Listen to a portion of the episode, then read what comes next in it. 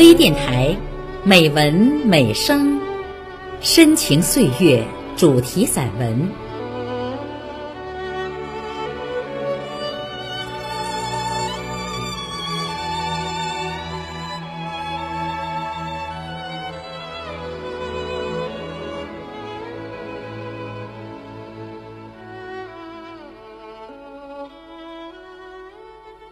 亲爱的朋友，我是主播孟薇。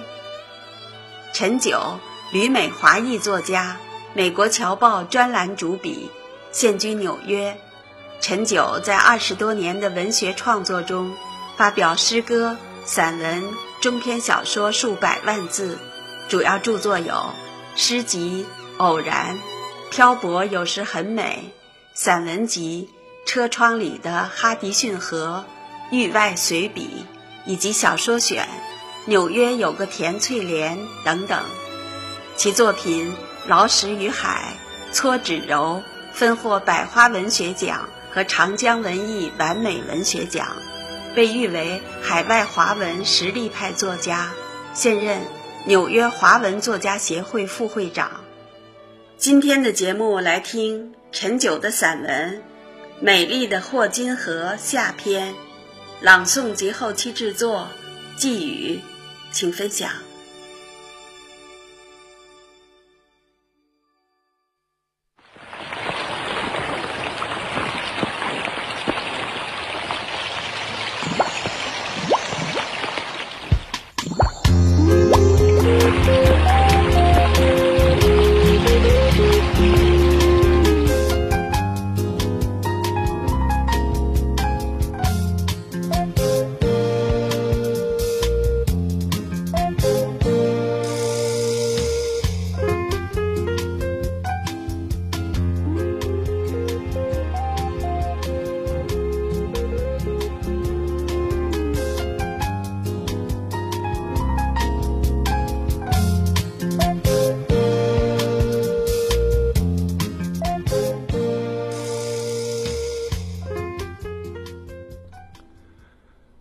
当我把书包拿起来想垫在头下时，不小心打翻了书包，里边的书“哗”的一声留在草坪上。八岁，你在修查理教授的课？克里斯问我。你怎么知道？他早晚要把我做成灯罩。一看这些书就知道我修过。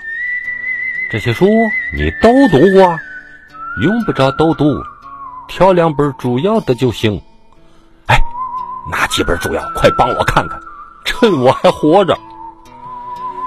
他护着胸前的双臂，仍然不肯放下，边看边努嘴儿。这本，嗯，no，那本。我挪一本，他看一本，就是不肯伸手。嘿，你瞧多气人！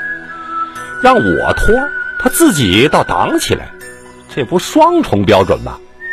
美国人就爱玩这手，国际问题如此，男女问题看来也如此。不过割地赔款也好，丧权辱国也好，先忍着，等他帮咱挑出书来再说。可惜呀，修自行车不能光着。要么下次给他修车，咱也让他拖了等。正想着，克里斯已经帮我选出两本书，这两本就行。他语气十分确定。这两本，对，你学过黑格尔的辩证法吗？他的问题又让我大吃一惊，丝毫不亚于上次的那句“臭男人”。当然学过。我大学的专业就是西方哲学啊，可你怎么也懂黑格尔？我疑惑的问。还不是为修查理教授的这门课才补的。他是黑格尔专家，也是马克思专家，你用这个方法分析就行。什么？真的呀？人们常用跌破眼镜来表示吃惊，不知道点子何处。那不戴眼镜的人吃惊怎么办呢？难道跌破眼球吗？不管他了，反正这次我是大大跌破了眼镜。在美国大学里运用马克思的辩证唯物论，愣在查理教授的课堂上混了个优加满分。这是我到俄亥俄大学以来取得的最佳战绩。严峻的灯罩问题，没想到竟如此轻松解决了。班里同学有补考的、重修的，还有个别不及格的，凄凄惨惨戚戚呀！李清照般的哭倒一大片。有个阿根廷的同学借去我的论文，非要看看差别在哪儿，看了半天，说没看懂。黑格尔是谁呀？世间一切事物凭什么都是相互联系的呢？我跟我前妻离婚后也再没联系啊。他这么一说，我倒也糊涂了。对呀，我跟克里斯也再没联系呀。我很想再见到克里斯，告诉他我傲人的成绩，不光为感谢人家的拔刀相助。他双手护胸的样子更让我坐卧不安。护什么护？这么大的胸，两只胳膊能挡住吗？早让我看了个正着。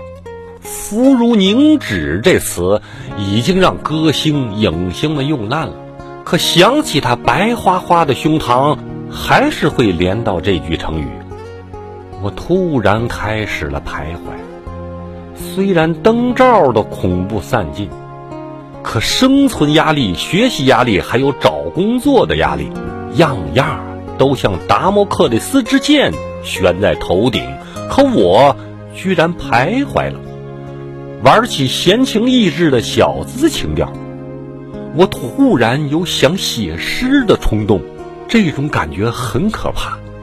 人像得了神经病。李白一辈子想当官。就因为写诗当不上，徐志摩就更甭提了，还有顾城和石轾，呃，石轾我见过，听他朗诵过诗，当时就觉得他神神叨叨。现在轮到我，也开始神神叨叨了。进图书馆，非要坐那个有橡树的位置；出图书馆，一定要走那条最远的路。因为那里存放了很多自行车，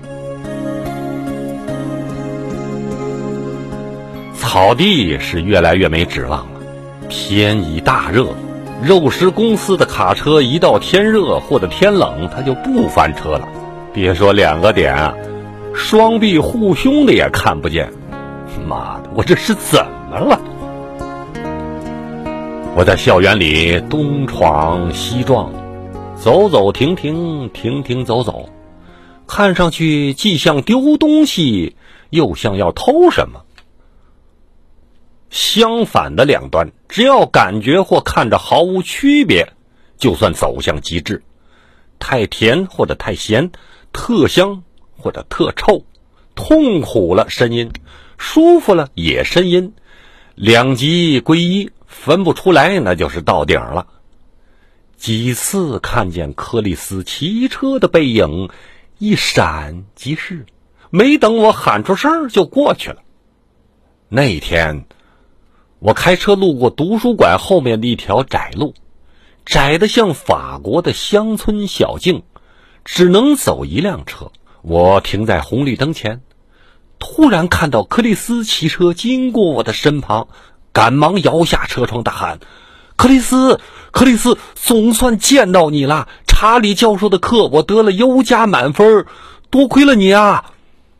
周围的行人都回头看我，他们肯定不是因为不懂中文，而是不明白为什么这个人有话不能一句句说，非要井喷似的一块冒出来。克里斯满脸惊讶的走向我，八岁，是你吗？还以为你不辞而别回国了，你要走了，我的车再坏了怎么办？我激动的心砰砰跳，忙说：“我哪儿也不去，守着你的车还不行啊！”往下还想说什么，可突然卡壳。他低头弯腰看着我，白花花的胸脯晃得我睁不开眼。后面的车一劲儿的按喇叭。我只好先开走，再绕回来就没了克里斯。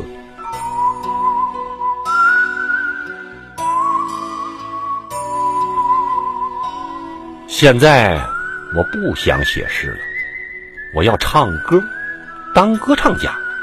今夜不能入睡，女人善变。午夜里的收音机得抒情男高音的，不是高音我不唱。看来唱歌比写诗感觉好一百倍，写诗太压抑，不如唱歌来的痛快。我就这么哼着唱着，期待着再次与克里斯相逢。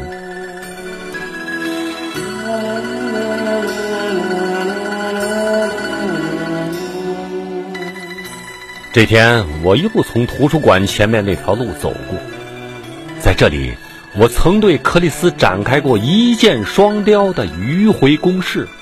如果再给他修车，绝不能说声好了就放他走，太便宜他了，得慢慢修，不拖就不拖，陪着我就行。我修着，他看着，那什么劲头？正胡思乱想，天哪！我眼前一亮，这不是克里斯的车吗？路旁停着一大堆自行车。哦，还有大学地处小镇，很多学生都喜欢骑车代步，但更多的车放在一起，我也不在乎，照样能一眼认出他那辆。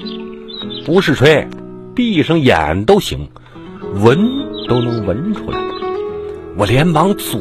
顾右盼，却不见柯利斯的人影。转身刚要去图书馆找他，走了几步，觉得不对，还等什么？一不做二不休，干脆把他的车链子卸掉，再装着碰巧打此路过。他一定还得让我修车，到那个时辰，告诉你。今夜不能入睡，女人善变，还有什么收音机？不是高音，我肯定不唱。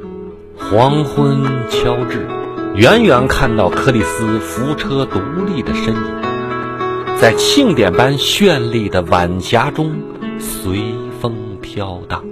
他时而沉思，时而望远的样子让我感动。都舍不得冲出树丛来打断他。不是有位诗人写过：“他看天时很近，他看我时很远。”根本不对。看来写诗的全部秘诀就在于正话反说。明明是他看天时很近，他要看我，肯定就更近。我想起那棵碧深绿透的巨大橡树，还有查理教授的长长的书单，都像薄雾一样拥向我，覆盖我，又远离我，逃避我。我终于忍不住走出树丛，装着刚从图书馆出来的样子。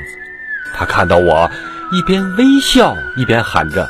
八岁，八岁，无论微笑还是喊声，都与以往不尽相同。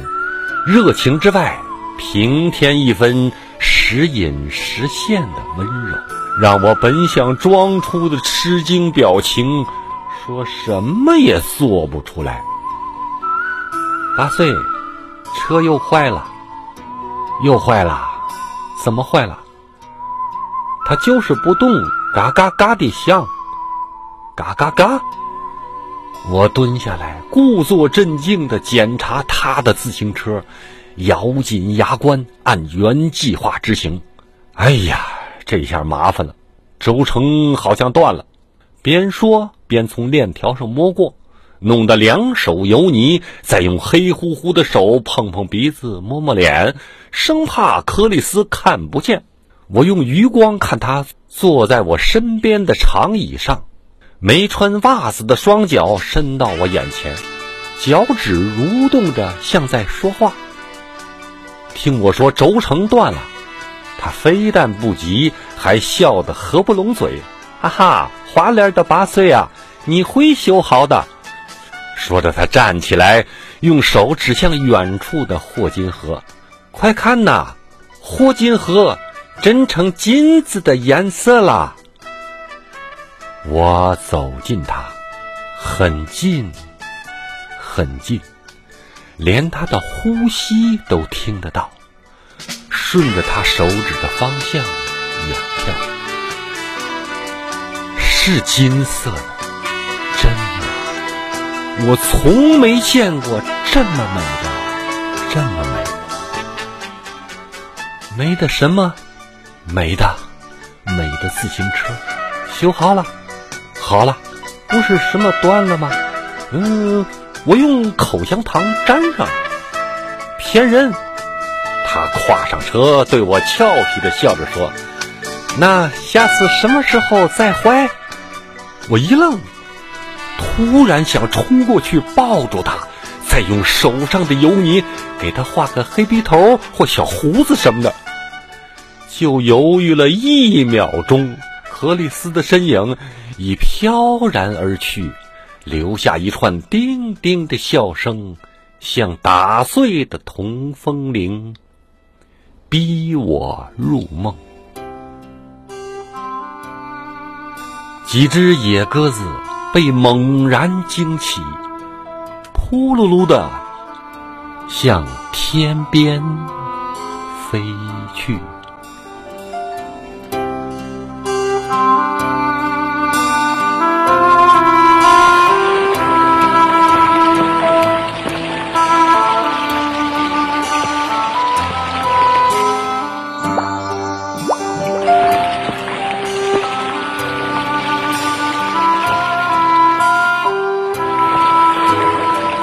朋友，今天的节目就到这里。孟薇，感谢您的收听。